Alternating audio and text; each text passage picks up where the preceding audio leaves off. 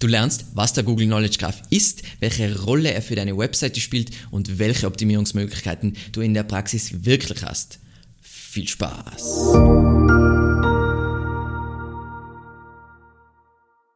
Mein Name ist Alexander Russ und SEO ist mein täglich Brot. Wir quatschen auf diesem Kanal über SEO und Content Marketing. Wenn du lernen willst, wie du nachhaltig Kunden über deine Website gewinnen kannst, dann abonniere jetzt gleich diesen Kanal. Was ist der Google Knowledge Graph? Vereinfacht ausgedrückt ist es eine Informationsdatenbank bestehend aus Entitäten und Beziehungen zwischen diesen Entitäten. Und diese Entitäten können greifbare Dinge sein wie Persönlichkeiten, Orte oder Organisationen, aber auch Ideen, ich nenne es jetzt mal Ideen in diesem Fall, wie Farben, Konzepte und Gefühle. Und was wichtig ist zu verstehen und was eigentlich logisch ist, wenn man sich überlegt, was dahinter steckt für Google. Egal, ob das jetzt was Greifbares ist oder eine Idee, diese Entitäten haben eine einzigartige ID, die in unterschiedlichen Sprachen gleich ist. Das heißt, zum Beispiel Suchmaschinenoptimierung ist eine Entität und die hat eine bestimmte ID und Search Engine Optimization ist die gleiche Entität mit der gleichen ID. So, wie kommen jetzt User typischerweise mit so diesen Knowledge Graph Elementen äh, in Berührung? Ich glaube, die zwei Hauptfeatures, die jeder kennt, sind einmal ein Knowledge Panel. Ich hoffe, dass ich jetzt richtig sage und sonst wird mir der Olaf Kopp wahrscheinlich schimpfen, aber das passt gut. Ich zeige euch das jetzt kurz anhand von einem Beispiel. Wenn ich jetzt nach Keanu Reeves suche, dann kriege ich hier so ein wunderschönes Knowledge Panel und mit allen möglichen Informationen, eben in diesem Fall von Wikipedia gezogen. Und was man auch sehr oft sieht, sind die sogenannten Knowledge Cards.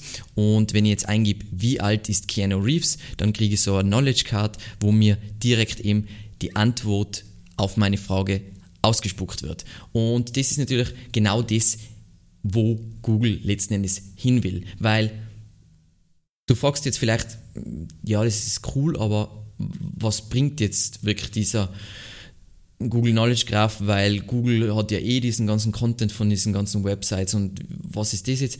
Es geht einfach darum, dass durch diesen Knowledge Graph und dieses Denken in Entitäten mit Eigenschaften und die in Beziehung zwischeneinander stehen, dass man Suchanfragen natürlich, dass Google Suchanfragen besser verstehen kann und dementsprechend, und das ist ja das ultimative Ziel, relevantere Suchergebnisse ausliefern kann, die noch zufriedenstellender für den Suchen sind.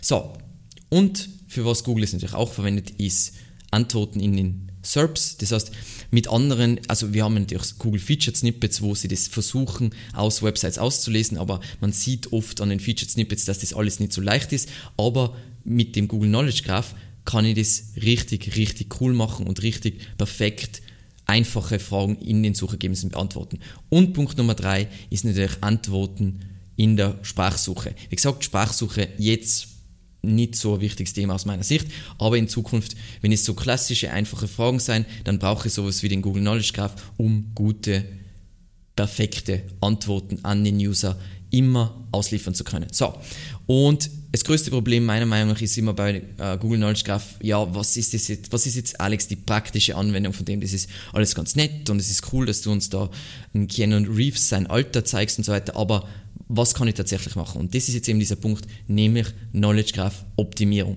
Und ich habe da jetzt sieben Punkte für euch. Ähm, das muss auch nicht genau in dieser Reihenfolge sein und man muss nicht alles davon machen, aber Beispiele, was du machen kannst hinsichtlich dessen, dass vielleicht deine Webseite irgendwann mit irgendwas im Knowledge Graph landet, beziehungsweise dass Google deine Webseite noch besser versteht, weil es ist nicht so leicht im Knowledge Graph zu landen. So, Punkt Nummer eins ist, was ich Entitätenrecherche nenne. Und bei Entitätenrecherche geht es letzten Endes das gleiche natürlich wie Keyword-Recherche, nur dass ich mir anschaue, was sieht Google jetzt tatsächlich in meiner Nische schon als Entität. Ähm, das einfachste ist, um einmal den ersten Schritt zu machen, ist, dass ich WDF, IDF in meiner Nische mache äh, zu meinen ganzen Keywords und schaue, welche Begrifflichkeiten da immer wieder vorkommen. Also sowas wie, keine Ahnung, Title Tag, klassisch perfekt Entität und dass ich mir gewissermaßen in meiner Entitätenrecherche was aufbaue, wo wirklich all diese Entitäten, die in meiner Nische wichtig sind, wo ich da eine wunderschöne Liste habe. Das heißt, ich habe meine Keyword-Recherche, wo was die Einzahl, Mehrzahl, tralala, Varianten, Suchverfeinerungen und so weiter drinstehen. Und dann habe ich eine Recherche, wo all meine Entitäten aufgelistet sind. Als Beispiel, ähm, damit die zum Beispiel im Kontext On-Page-Optimierung hätte jetzt On-Page-Optimierung ist eine Entität, dann hätte ich sowas wie Title Tag, sowas wie Meta-Description, sowas wie ähm, SSL-Zertifikat und so weiter. Und das wären alles solche Entitäten. Ähm, das Coole, wenn man jetzt prüfen will, was ist eine Entität und was nicht, dann gibt es äh, dieses coole Tool vom Carl Handy, ich hoffe, dass ich das jetzt richtig ausgesprochen habe, uh, Knowledge Graph Search, ähm, da kann ich jetzt suchen nach, nach Begriffen, zum Beispiel habe ich jetzt eben nach Suchmaschinenoptimierung gesucht, Any Entity, Any Language, da kann man das noch genauer konfigurieren, ich sehe jetzt eh die ganzen Kategorien, was es da gibt und die Sprachen, was es gibt Uh, und dann kriege ich eben ausgespuckt und das finde ich so cool. Ich gebe ein Suchmaschinenoptimierung und sage mir, hey, dazu passend ist natürlich Search Engine Optimization. Das ist natürlich genau diese Entität und zeigt mir auch gleich die Quelle an. Ich kann mir es direkt auf Google anschauen und auch, dass es noch einen Eintrag zu diesem Thema gibt in, in, im Knowledge Graph, nämlich Search Engine Optimization for Dummies, was ein Buch ist von Peter Kent. Es lustig ist, dieses Buch gibt es ja auch von Julian in, in Deutschland keine Ahnung, wieso die gleich heißen, aber das haben wir jetzt gerade dazugelernt, passt.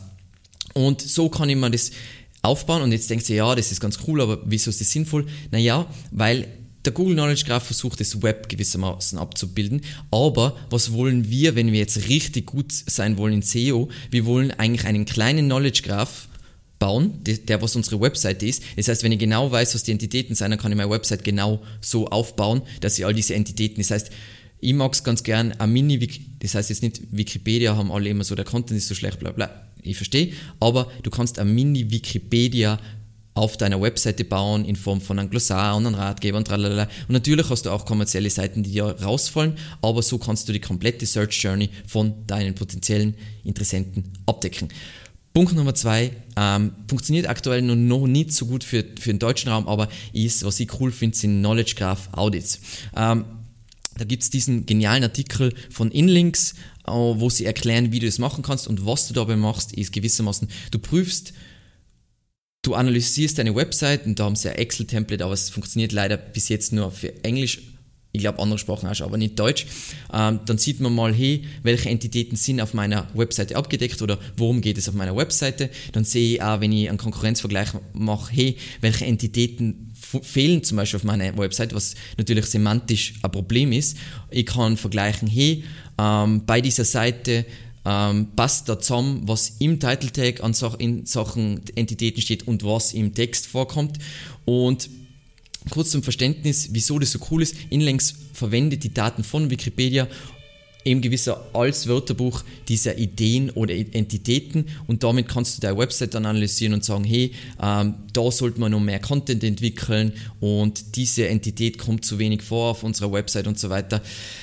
Das ist, glaube ich, in die Richtung, in die es geht. Ich sage jetzt nicht, oh, das muss ich jetzt machen, um jetzt zu ranken, aber wir merken ja diesen Trend in Richtung, dass Google langsam lernt, ein klein wenig wie ein sehr, sehr kleines, schlecht lesendes Kind äh, zu lesen. Genau, passt.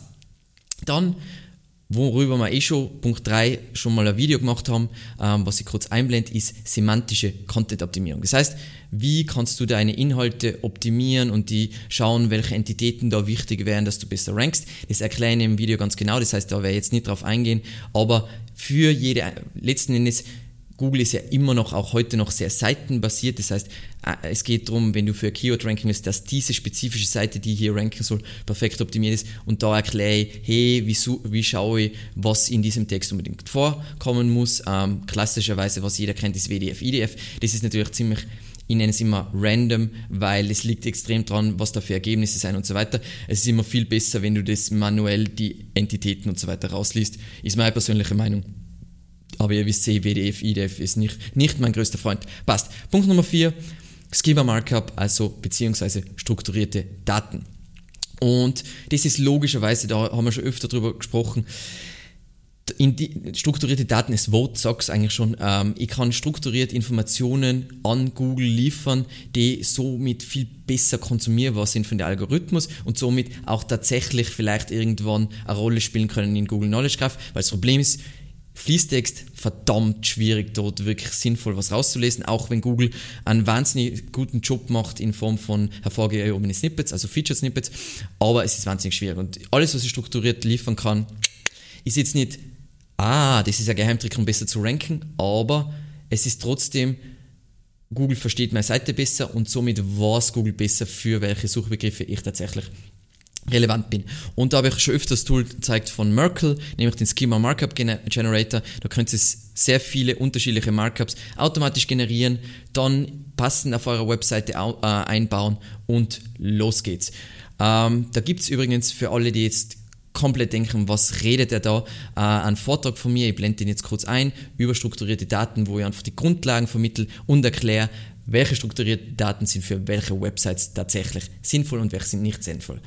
Dann Punkt Nummer 5 ist der ultimative Punkt, um im Google Knowledge Graph äh, zu landen, aber auch gleichzeitig für sehr viele fast unmöglich, nämlich Einträge. Wie gesagt, das ist jetzt bei wikidata.org ist nicht so schwierig, aber was das einfachste ist natürlich, ist ein Wikipedia-Eintrag.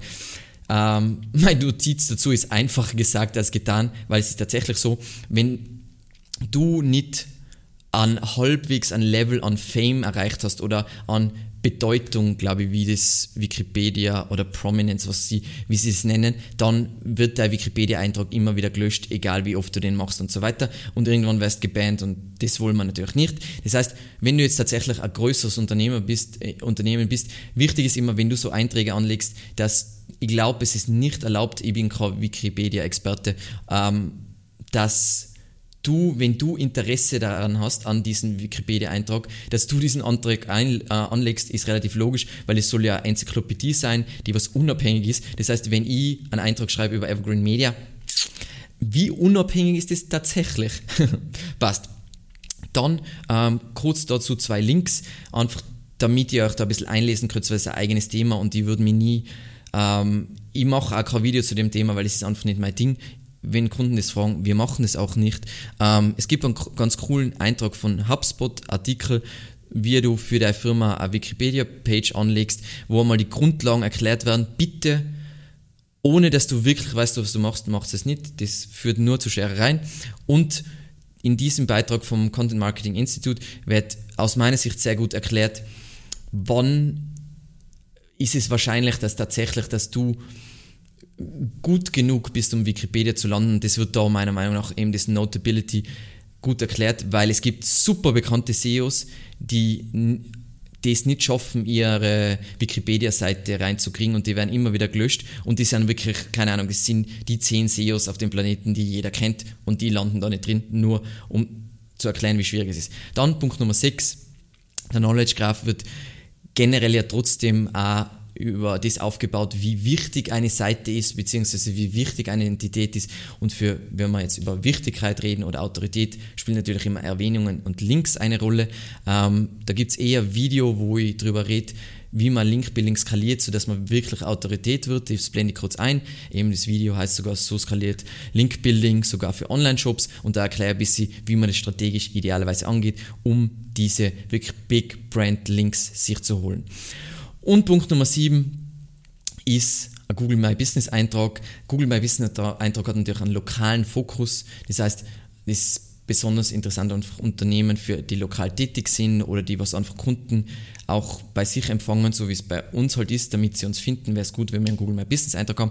Heißt jetzt nicht, oh mein Gott, was Gott was und ich lande jetzt uh, morgen in einer Knowledge Card dadurch, aber das ist trotzdem wieder ein Bestandteil, wo du Google strukturiert Daten lieferst über deine Kategorie, über deine Telefonnummer und so weiter, wo sich Google wieder dieses Puzzle zusammenbauen kann. Und ich glaube, wir werden in den nächsten Jahren immer mehr Anwendungen vom Google Knowledge Graph sehen und Google wird besser darin, werden Entitäten zu, oder wird mehr Entitäten dazufügen, wird Text besser interpretieren können und das ist die Richtung jetzt geht. Das sind einmal so Denkanstöße, wie man Knowledge Graph Optimierung machen kann. Ist jetzt Knowledge Graph Optimierung das Wichtigste auf der Welt und mit dem du dich beschäftigen solltest? Nein, ist es nicht, außer du bist jetzt, keine Ahnung, auf Konzernlevel. Ähm, sonst scheitert es wahrscheinlich bei dir eher an Content und Links und nicht am Knowledge Graph.